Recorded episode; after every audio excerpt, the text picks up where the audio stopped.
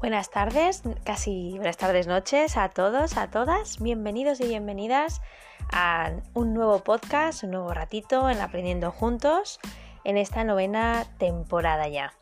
Un gusto estar aquí en martes, este martes 17 de mayo de 2022 estar con la ventana abierta como estoy, como sabéis que, grabo los podcasts y bueno, si escucháis ruido de fondo ya hay cierta confianza como para poder tener la ventana abierta y no suponer ningún problema. Lo que vais a escuchar pues serán pues eso, animales, mmm, pues eso, coches pitando, eh, gente gritando, en fin, un poco lo que es la vida de, de un barrio en este tiempo que hace calor ya, que la gente pasa más tiempo en la calle que en casa. Espero que hayáis pasado un buen fin de semana. Yo he pasado un fin de semana bastante intenso de actividades, así que he empezado la semana con un poquito menos de energía porque he descansado un poquito menos en el fin de semana. Y me diréis, pues para eso están los fines de semana. Y tenéis toda la razón, pero es verdad que yo durante la semana mm, tengo bastante ajetreo y me gusta los fines de semana disfrutar de, mi hogar y de mi tiempo en el hogar. Entonces, bueno, pues eh, vamos equilibrando. Hay fines de semana más caseros, hay fines de semana en los que hay más actividades y ahora que se acerca el buen tiempo y el verano, eso va a ir en aumento seguro. Evidentemente con conciencia, con, seguridad y con sentido común, pero eso va a ir en aumento seguro. Espero que hayáis tenido un buen tiempo de calidad con los vuestros, eh, recargando pilas, en nuestro caso y en nuestro gremio ya apuntando hacia final de curso y en concreto también a las oposiciones. Los maestros y los profesores, bueno, los maestros en este caso, tienen ya las puertas dentro de relativamente poco. Las oposiciones, un momento bastante complicado, con muchos nervios, bastante estrés, agotamiento, pero desde aquí quiero mandarles a todos los que están opositando muchísima energía, muchísima fuerza, muchísimo ánimo en esta recta final y que no olviden nunca lo importante que es eh, luchar por nuestros sueños. Esto que suena tan utópico, en el caso de unas oposiciones, por ejemplo, eh, es una motivación muy, muy importante. Nunca pierdas tus sueños de vista y estate tranquilo, tranquila, si has hecho lo máximo posible que has podido y que el tiempo te ha permitido, que la vida te ha permitido en estos meses de preparación. Mucho ánimo, mucha energía, mucha vibración positiva y que ya queda menos, ya queda menos para soltar todo lo que habéis aprendido y estudiado y ya poder descansar por fin y recuperar fuerzas, porque la verdad que es una carrera de fondo que, requiere mucho esfuerzo, mucho compromiso, mucha disciplina, mucha perseverancia, mucha motivación y también mucha, mucha energía emocional y física y mental. Todo esto así para empezar, ¿eh? te lo he soltado así un poco de, sopetón, porque es que he estado hablando con, una amiga mía sobre las oposiciones y he dicho, voy a, voy a dar también ánimos por aquí desde Aprendiendo Juntos porque desconozco a quién puede llegar y quién puede estar haciendo una oposición o preparando una oposición en estos momentos. Así que esa experiencia de esa charla con una amiga se puede, pues eso, extrapolar a buenas intenciones, buenos deseos para todos vosotros y vosotras. Lo primero que voy a hacer, aparte de agradeceros evidentemente por estar aquí, por seguir participando de una manera u otra en Aprendiendo Juntos, por seguir compartiendo, por seguir eh, nutriendo este proyecto, es recordaros que ya hemos empezado con las colaboraciones Tuvimos ya la de María José, muy muy interesante sobre la educación de los niños y las niñas y también sobre las preguntas frecuentes relacionadas con ese tema. Y este jueves tenemos la segunda colaboración por parte de Eva, un tema muy interesante y yo creo que vamos a aprender muchísimo, muchísimo, muchísimo. Ella ya ha participado en otras ocasiones con temas también muy interesantes y enriquecedores como fue la del tema del perdón. Creo que que ese tema fue muy bonito y este que nos he preparado para este jueves también. Y el siguiente jueves, día 24, tendremos con nosotros la colaboración de Susana, que también va a traer un tema muy importante y muy bonito. Así que mayo viene cargado de colaboraciones y temas que nos van a hacer crecer y espero que los disfrutes tanto, tanto o más como nosotros preparando fechas, ellas preparando temas y, yo preparando y compartiendo bueno, lo que no son los días de colaboración, el resto de temas. Así que sin más dilaciones, te invito a que tomes tu momento de relax, tu ratito merecido, que respires muy hondo. Estamos a martes, hace calor, hemos venido el fin de semana, a lo mejor estás un poco pues, saturado ya a estas alturas de, de semana. No te preocupes, te entendemos. Pero eso ahora vamos a dejarlo en segundo plano porque podemos, podemos hacerlo. Y de esa manera tan benesterosa como es respirando hondo eh, teniendo en mente, perdón, que estamos oxigenando nuestra mente, pero también nuestras células, nuestro organismo y que a veces con las prisas y las tareas y el estrés y las ansiedades no respiramos de la manera adecuada y no oxigenamos adecuadamente nuestros músculos, nuestros órganos, nuestras células y nuestros pensamientos y emociones. Y ahora es el momento. Respira hondo por la nariz, a tu ritmo, tantas veces como necesites, hasta que tu ritmo interno y externo vaya disminuyendo. Si quieres cerrar los ojos es un buen ejercicio para poder acentuar los sentidos del olfato, los sentidos del tacto, los sentidos de la piel con respecto a la temperatura y también el oído. Poder escuchar con atención los sonidos cercanos los oídos, perdón, los sonidos lejanos y tal vez te guíes un poco también por mi voz y puedas ir ya centrando tu atención, una atención plena en el aquí y en el ahora. Con todo esto, abriendo ya nuestra mente, abriendo ya nuestro corazón y activando esa escucha que nos gusta tantísimo y que a veces nos cuesta un poco, que es la escucha activa, la escucha del corazón. Bienvenidos Comenzamos.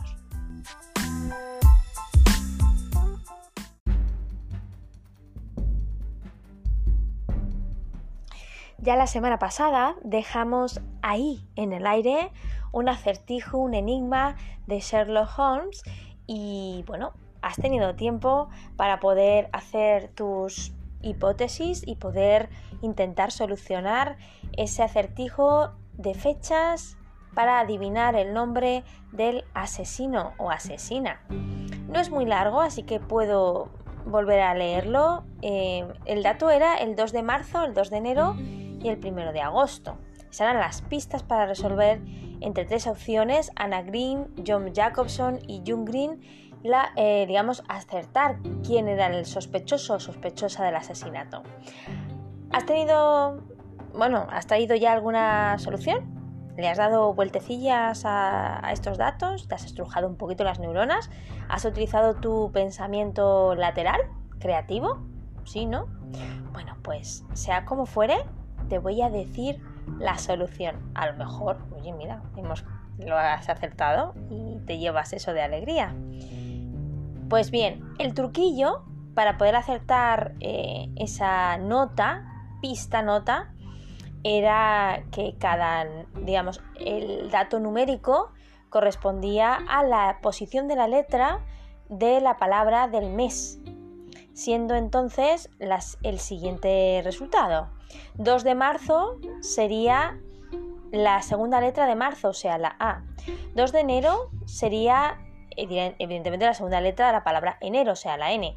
Y finalmente el 1 de agosto, el 1 de agosto sería la primera letra de ese mes, es decir, A. Totalmente, o sea, el resultado total o el resultado final sería Ana, que como recordaréis, porque lo dije en la descripción, era la hija y heredera de la propiedad. Chan, chan.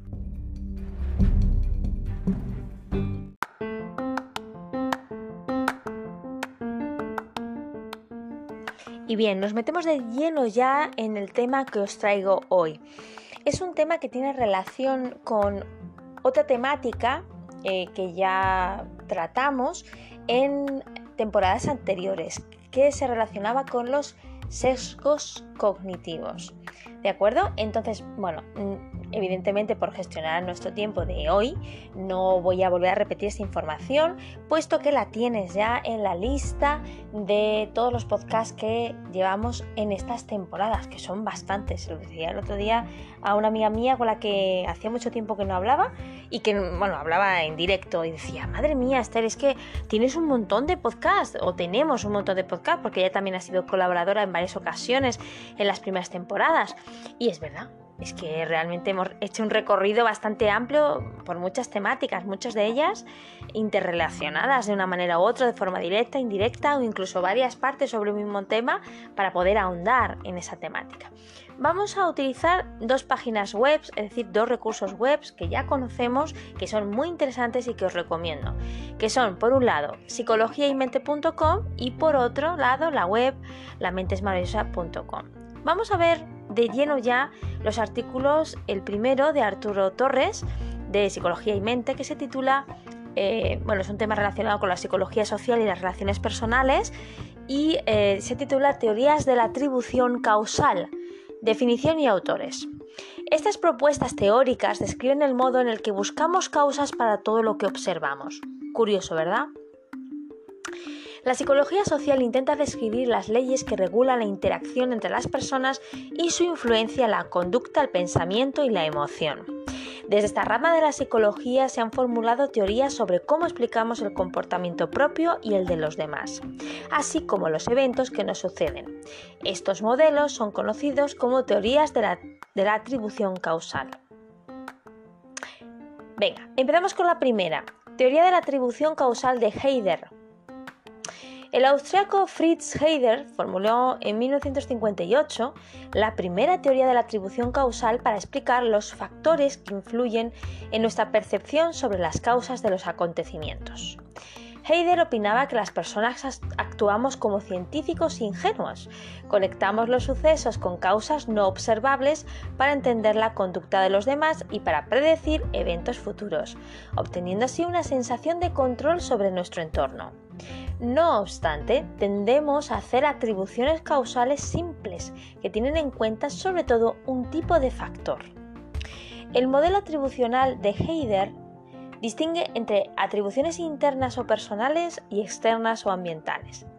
Mientras que la capacidad y la motivación para llevar a cabo conductas son factores internos, la suerte y la dificultad de la tarea destacan entre las causas situacionales. Si atribuimos nuestra propia conducta a causas internas, nos responsabilizamos de ellas, mientras que si creemos que la causa es externa, esto no sucede. Esta era la teoría de Heider. Vamos a ver otra teoría. Teoría de las inferencias correspondientes de Jones y Davis. La teoría de la, de la atribución de Edwards E. Jones y Kate Davis fue propuesta en 1965.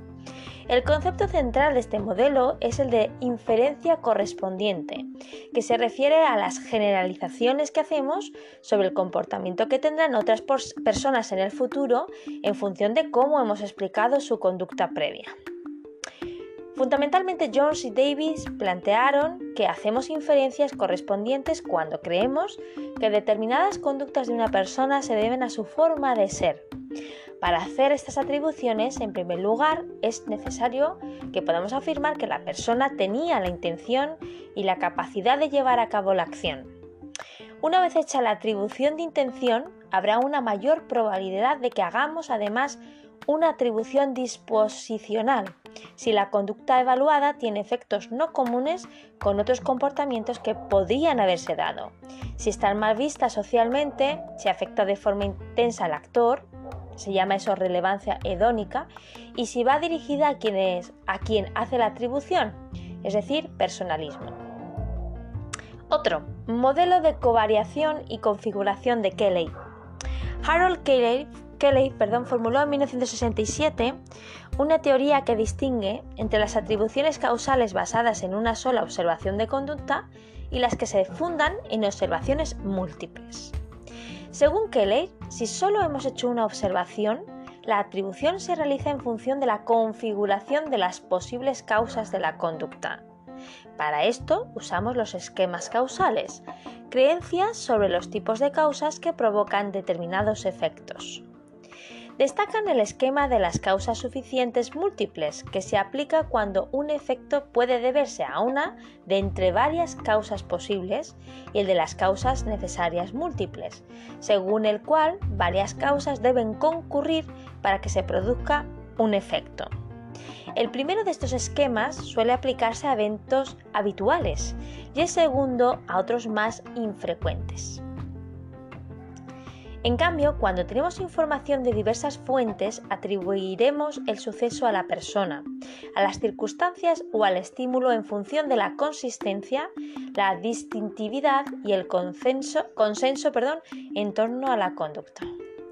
En concreto, atribuimos más fácilmente un suceso a las disposiciones personales del actor cuando la consistencia es alta, es decir, la persona reacciona igual en distintas circunstancias. La distintiva es baja, es decir, se comporta del mismo modo ante múltiples estímulos, y el consenso también, es decir, otras personas no realizan la misma conducta. La atribución causal de Weiner la, perdón, la teoría de atribución causal de Bernard Weiner de 1979 propone que distinguimos las causas en función de tres dimensiones bipolares. Estabilidad, control, perdón, sí, no, he dicho bien, controla, oh, no me sale, controlabilidad, es que es una palabra muy difícil, y locus de control. Cada suceso se situaría en un punto determinado de estas tres dimensiones, dando lugar a ocho posibles combinaciones. Los polos estabilidad e inestabilidad hacen referencia a la duración de la causa. Asimismo, los eventos pueden ser totalmente controlables o incontrolables, o bien situarse en un punto intermedio en esta dimensión. Por último, el locus de control se refiere a si el suceso se debe principalmente a factores internos o externos. Esta dimensión es equivalente a la teoría de atribución de Heider, que ya lo hemos dicho anteriormente. Distintas personas pueden hacer atribuciones causales diferentes ante un mismo evento. Por ejemplo, mientras que para algunas suspender un examen se debería a la falta de capacidad, es decir, una causa interna y estable, para otras serían consecuencia de las dificultades del examen, es decir, causa externa e inestable. Estas variaciones tienen una influencia clave en las expectativas y en la autoestima. Te animo, esto es un, digamos, un paréntesis mío propio. Expectativas y autoestima ya lo hemos hablado en otros podcasts anteriores, en anteriores temporadas. Así que, pues ahí te lo dejo por si te puede ampliar algún tipo de información.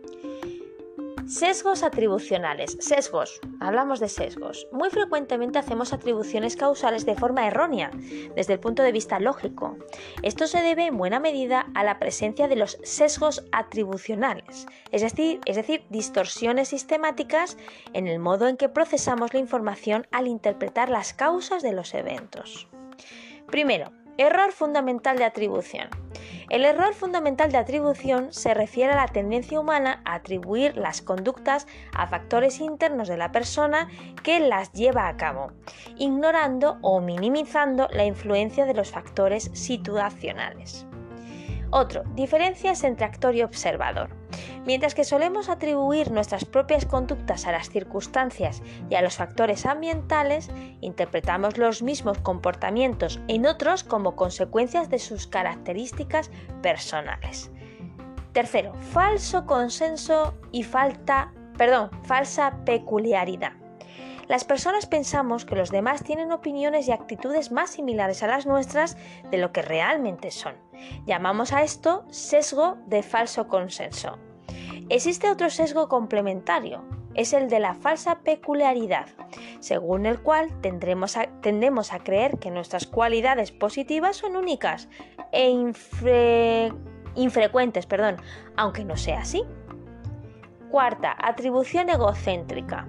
El concepto atribución egocéntrica hace referencia al hecho de que sobreestimamos nuestras contribuciones en tareas colaborativas. También recordamos más las aportaciones propias que las de los demás. Quintos, sesgo... que se me ha, se me ha cerrado, se me ha minimizado, perdón, la, la pantalla y me he quedado en el quinto. Sesgo, eh, sesgo favorable al yo.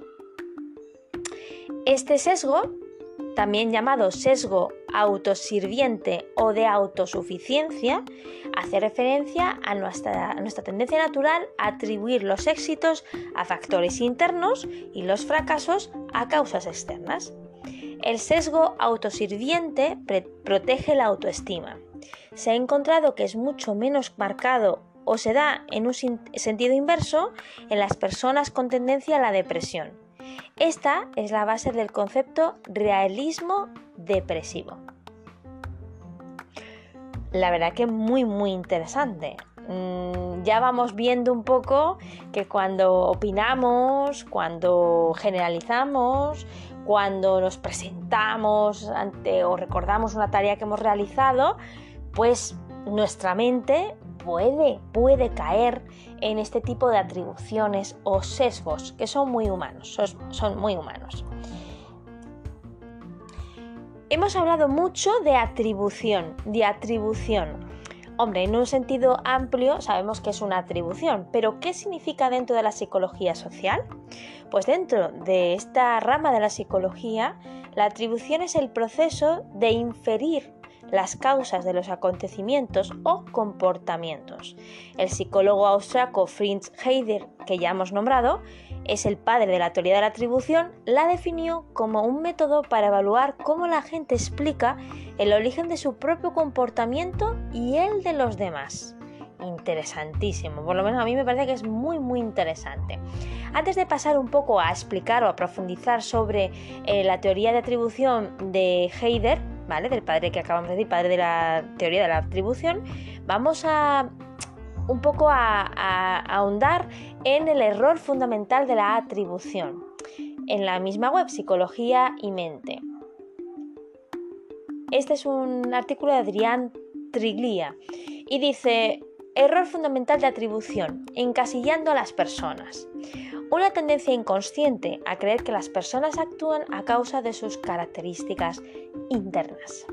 Hace ya mucho tiempo que desde la psicología cognitiva se observa hasta qué punto manipulamos nuestra interpretación de la realidad para que encaje en nuestros esquemas. No solo no percibimos las cosas tal y como son, sino que automáticamente tomamos todo tipo de atajos mentales para hacer que seamos capaces de llegar a conclusiones de forma rápida y simple. El error fundamental de atribución es un ejemplo de esto explicado al modo en el que ideamos explicaciones sobre el comportamiento de los demás. ¿Pero qué es este error?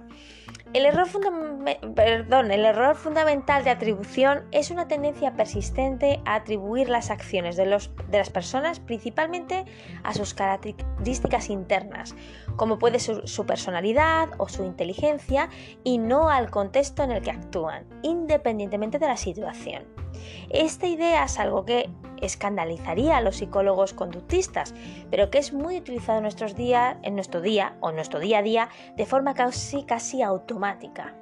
Se trata de una tendencia que refleja una manera de pensar esencialista. Es la esencia de uno mismo, algo que llevamos en el interior y que existe independientemente de todo lo demás, lo que hace que actuemos de cierta manera. De este modo se interpreta que el comportamiento y la personalidad es algo que emerge del interior de uno mismo, pero que este camino no se recorre a la inversa, es decir, lo externo no influye en la psique de las personas, simplemente recibe lo que sale de ella. Simplificando la realidad, si hay algo que caracteriza el error fundamental de atribución es que hace que sea muy fácil dar explicaciones a lo que los demás hacen, si alguien está siempre quejándose es porque es quejica. Si a alguien le gusta conocer a gente es porque es sociable y es extrovertido. Ese razonamiento hace uno de la... Perdón, estos razonamientos perdón, hacen uno de la reificación, que consiste en transformar en cosas elementos que estrictamente son simples etiquetas que usamos para referirnos a fenómenos abstractos. El uso de la reificación vuelvo a repetirlo, reificación, porque es un término nuevo para mí y además un poco complicado. Por ejemplo, alegre. Es una palabra que utilizamos para unificar bajo en un solo concepto un montón de acciones que relacionamos con una idea abstracta. La alegría, Sin embargo, no la utilizamos solo para hablar sobre esas acciones, sino que damos por supuesto que la alegría es un objeto situado dentro de la persona y que participa en los mecanismos psicológicos que la llevan a comportarse así. De este modo, alegre ha pasado de ser una palabra que describe comportamientos a ser una palabra que explica el origen de estos comportamientos y que intervienen en una cadena de causa-efecto. Aquello que reconocemos en la otra persona las etiquetas que le ponemos han pasado a ser la explicación a lo que promueve esas acciones, en vez de ser una consecuencia. De, manera de pensar basada en el esencialismo. El error fundamental de atribución es una fórmula para simplificar la realidad justamente porque se sirve del razonamiento circular y de la petición de, principio. Dado que una persona puede ser encajada en cierta categoría, todo lo que haga será interpretado como una manifestación de esa categoría. Aquello que entendemos que es la esencia de una persona se autoconfirmará casi siempre. Curiosamente, el error fundamental de atribución se aplica a los demás, pero no tanto a uno mismo.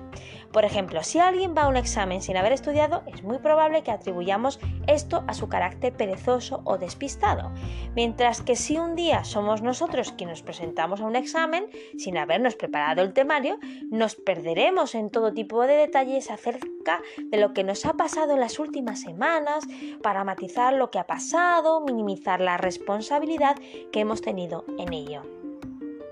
Se recurre al esencialismo cuando recolectar información sobre la complicada red de hechos que influyen en una acción resulta demasiado costoso. Pero a la hora de juzgar nuestras acciones disponemos de mucha más información, así que podemos permitirnos no caer en el error fundamental de atribución y tendemos a incluir más elementos contextuales en nuestra explicación. La teoría del mundo justo. El error fundamental de atribución está muy relacionado con otros sesgos cognitivos, sesgos cognitivos que también se apoyan en una manera de razonar que parte del esencialismo. Uno de ellos es el de la teoría del mundo justo, investigado por el psicólogo Malvin J. Lerner, según la cual las personas tienden a creer que cada uno tiene lo que se merece. También aquí vemos una sobredimensión de la importancia de aspectos internos o individuales, como la fuerza de voluntad, las preferencias, la personalidad, a costa de minimizar elementos contextuales. Da igual si naces en uno u otro país, si tus padres te han ofrecido más o menos recursos. La persona en la que te conviertes depende básicamente de ti. Una idea que puede ser refutada simplemente viendo el modo, perdón, simplemente viendo el modo en el que se perpetúa la, la pobreza siempre en las mismas regiones y familias. Desde el error fundamental de atribución se entiende que una persona que roba para sobrevivir es fundamentalmente tamposa, poco confiable y, que en cualquier situación será así. Desde la teoría del mundo justo se entiende que se tenderá a justificar la situación de precariedad de quien roba para sobrevivir porque la pobreza es algo que uno se infringe a sí mismo. Ambos sesgos tienen en común que parten de la negación de la influencia del entorno sobre los aspectos psicológicos y comportamentales.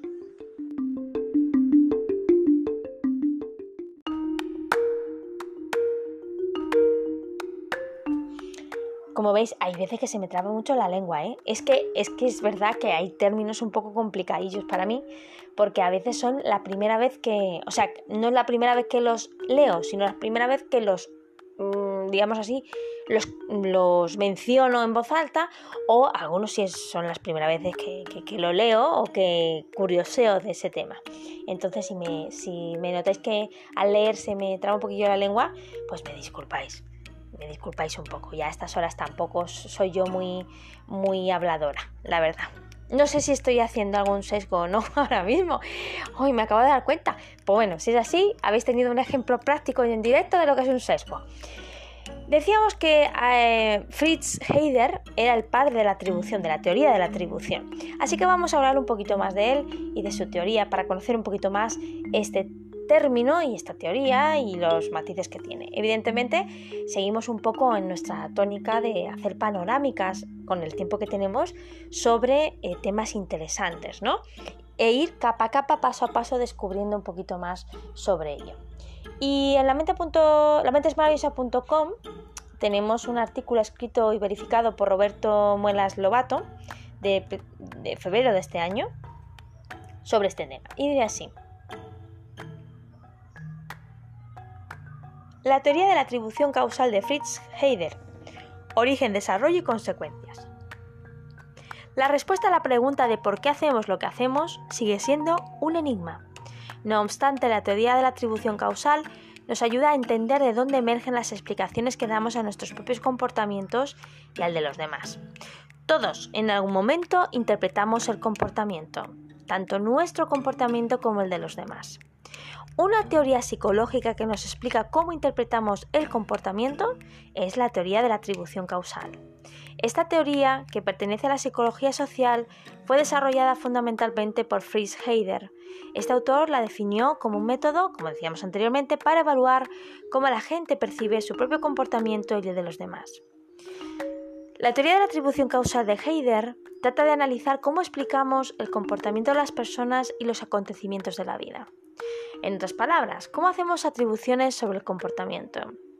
Para Heider, tendemos a atribuir la conducta a los demás a una de entre dos causas posibles. Una causa interna, que puede ser los rasgos de personalidad, la inteligencia o la motivación, entre otros, o una causa externa, suerte, situación, acciones de terceras personas, etc. Causas de las atribuciones causales. La teoría de la atribución de Heider distingue solo entre atribuciones internas e externas. Posteriormente, como hemos leído, Bertrand, Bertrand Weiner añadió dos factores más a la teoría. Las atribuciones de Heider pasaron a denominarse locus de control, a lo que añadió, se añadió la estabilidad y la controlabilidad. Controlabilidad, sí. Cada uno de estos factores se explica a continuación. Locus de control el locus puede ser interno o externo, dependiente de la persona o del contexto. Está relacionado con la autoestima. Un individuo que atribuye sus fracasos a factores personales sufrirá un notable descenso de autoestima. Estará usando un locus de control interno. Estabilidad. La estabilidad es la valoración que hacemos respecto a la estabilidad en el tiempo de la conducta. Hacen referencia a la duración de la causa. Si un sujeto atribuye su fracaso a factores que juzga estables en el tiempo, como por ejemplo la dificultad de una carrera, su motivación de logro descenderá. Por el contrario, si los atribuye a factores no estables, su, motivación de logro no se reducirá. Controlabilidad. Este término se refiere a si la interpretación se debe a factores externos, que no dependen de la persona, o internos, dependientes de la persona. Un factor externo es la mala suerte, mientras que un interno es la falta de habilidades. Cuando se estima que la causa son factores internos, la motivación de logro disminuye. Atribuciones de los comportamientos. Las atribuciones causales, como se ha visto, se pueden hacer para los comportamientos realizados por uno mismo o para los que realizan otras personas. A su vez, estas atribuciones pueden tener un locus interno o externo, pueden ser estables o inestables, y la controlabilidad puede ser interna o externa. Las diferentes combinaciones que surgen son las que nos van a indicar la motivación y la autoestima. Por ejemplo, si un joven gana en una competición de carreras, se podría decir que fue porque entrenó mucho y se preparó con mucha constancia. Esta atribución es interna y hace referencia a otra persona. Sin embargo, si se atribuye el hecho de que el joven haya ganado la competición a que no hubo competencia, a que los demás participantes no se encontraron preparados, entonces sería una atribución externa.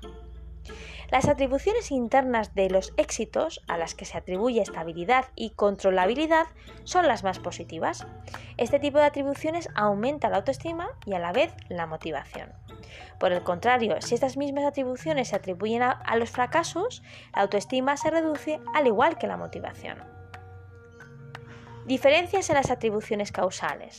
La misma persona puede hacer atribuciones causales diferentes para eventos similares. De la misma forma, distintas personas pueden hacer atribuciones causales diferentes ante un mismo hecho. Por ejemplo, mientras que para algunos, como decíamos, suspender un examen se debería o podría ser la falta de capacidad, para otras sería la dificultad del examen. Estas variaciones, además de influir en la autoestima y la motivación, también influyen muchísimo o mucho en las expectativas. Dependiendo de cómo interpretemos los comportamientos de los demás, pensaremos de una forma u otra sobre ellos. Pero estas atribuciones no son perfectas ni objetivas. En muchas ocasiones cometemos errores al interpretar los comportamientos. Es por ello que la teoría de la atribución causal ha dado lugar a otros campos de investigación relacionados. Algunos de ellos son la teoría del error fundamental de atribución que acabamos de ver, la disonancia cognitiva y la obediencia. Al interpretar comportamientos usamos heurísticos y sesgos que nos llevan a hacer atribuciones erróneas. En muchas ocasiones estas atribuciones están motivadas por nuestras creencias previas. Si las interpretaciones que hiciéramos fueran diferentes, se generarían disonancias cognitivas, la cual tendemos a evitar. Además, las atribuciones causales van a influir en nuestra relación con las otras personas sobre cuyos comportamientos hacemos atribuciones. Así, tenderemos a hacer caso a aquellas personas que cuenten con mejores atribuciones a las que les dejen en un mejor lugar. Las obedeceremos más y tendremos más en cuenta su opinión. Qué curioso, ¿verdad? Súper curioso y súper a tener en cuenta, ¿eh? Atribución causal y la teoría de la mente, muy importante también. La teoría de la atribución causal no se aleja demasiado de la teoría de la mente. De hecho, comparten algunos puntos en común. Como afirma el equipo de Tirapus, Tirapu Ustaroz. En mi vida había...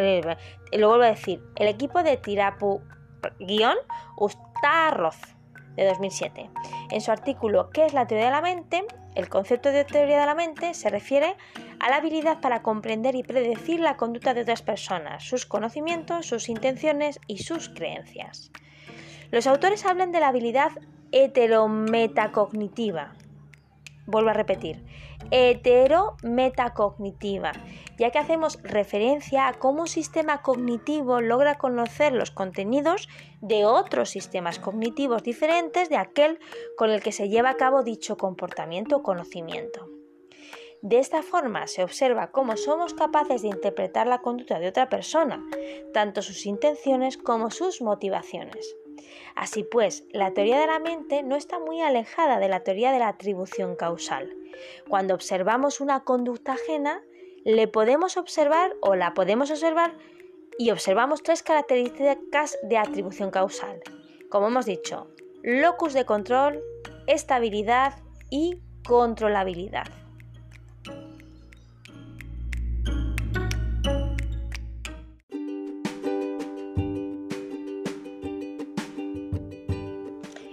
Aquí el podcast de hoy, el tema de hoy. Es verdad que ha sido un tema un poco intenso en cuanto a terminología, pero bueno, de vez en cuando, de vez en cuando nos viene bien un tema así para estrujarnos un poquito las neuronas, para ampliar nuestro vocabulario y para poner un poquito un poco de reto a nuestro cerebro, ¿no? Porque a veces cuando siempre estamos hablando de las mismas temáticas, leemos lo mismo, hablamos de lo mismo, pues el vocabulario pues termina siendo tres o cuatro palabras o las que sean las mismas. Pero evidentemente el vocabulario es uno de los elementos que no deja de crecer a lo largo de la evolución y del desarrollo del individuo.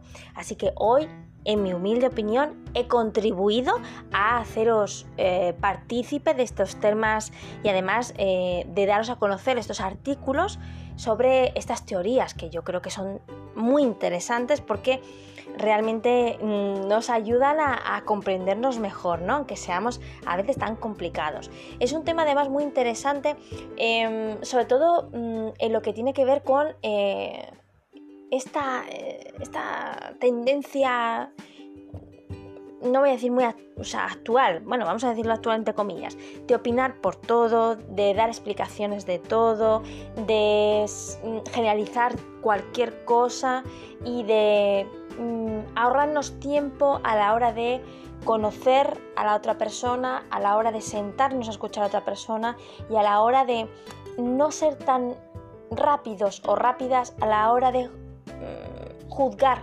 eh, a las personas, porque luego nos llevamos este tipo de chascos en el cual pues evidentemente nuestra mente trabaja de una manera y hay que conocerla un poquito para poder, mm, digámoslo así, tener máximo de, información, para poder eh, relacionarnos mejor tanto con los demás como para nosotros mismos, saber cómo funcionamos y también un poco conocernos mejor y poder sacar mejor partido de nuestras herramientas, nuestras actitudes y nuestros dones y habilidades.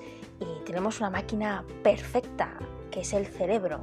Una máquina maravillosa que todavía falta mucho por conocer, pero que gracias a estas teorías y de la psicología y otras ramas de la ciencia podemos ir conociendo poquito a poquito. Así que hasta aquí nuestro ratito. Eh, os emplazo a reunirnos de nuevo en nuestro ratito el jueves con la colaboración de Eva y os deseo que tengáis hasta entonces un día estupendo, como, como siempre digo últimamente, últimamente, eh, volveros sereno, porque la serenidad, como dice Jorge Luis Borges, es una forma o es la forma de la felicidad. Así que os deseo muchísima serenidad, un abrazo enorme, un beso enorme y nos volvemos a escuchar nuestro ratito en Aprendiendo Juntos en esta novena temporada el jueves. Muchas gracias y buenas noches.